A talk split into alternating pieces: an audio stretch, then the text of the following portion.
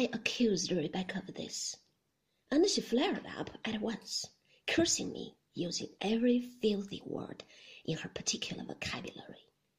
We had a sickening, loathsome scene. She went up to London after that and stayed there for a month. When she came back again, she was quiet at first. I thought she had learned her lesson.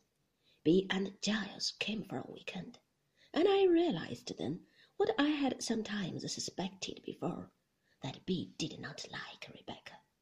I believe, in her funny, abrupt, downright way, she saw through her, guessed something was wrong.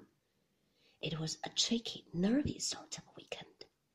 Giles went out sailing with Rebecca.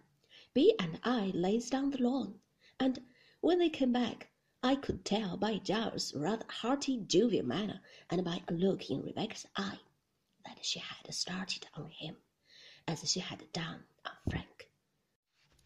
I saw Bee watching Giles at dinner, who laughed louder than usual, talked a little too much, and all the while Rebecca sitting there at the head of the table, looking like an angel.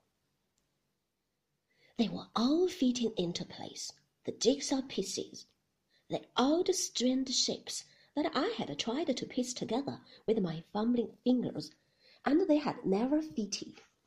Frank's odd manner when I spoke about Rebecca, Beatrice, and her rather diffident negative attitude, the silence that I had always taken for sympathy and regret was a silence born of shame and embarrassment.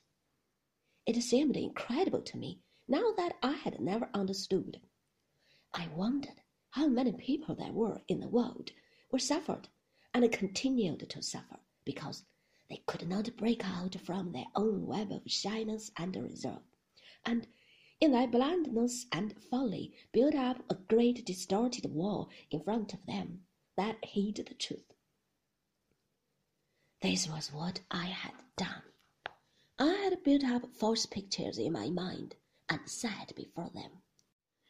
Had never had the courage to demand the truth.